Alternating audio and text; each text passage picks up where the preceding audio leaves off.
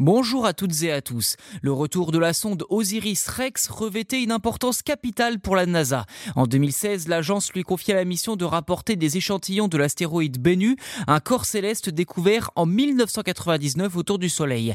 Et non seulement Osiris-Rex a brillamment accompli sa mission, mais sa capsule est également revenue sur Terre sans encombre.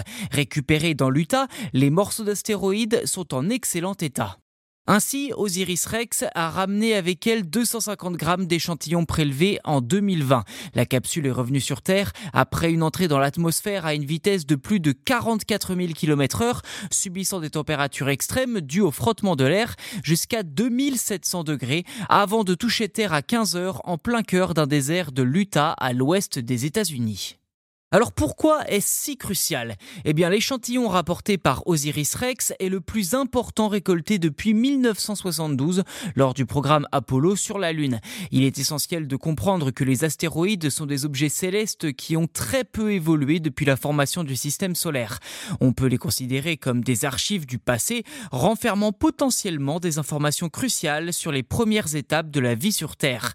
Avec un diamètre de 500 mètres, Bennu est un astéroïde de grande taille comparé à la plupart des astéroïdes de notre système solaire qui sont bien plus petits. Les scientifiques pensent donc qu'il contient des quantités importantes de carbone et d'eau emprisonnées dans ces minéraux, soit une véritable mine d'informations à exploiter dans les mois à venir par les scientifiques.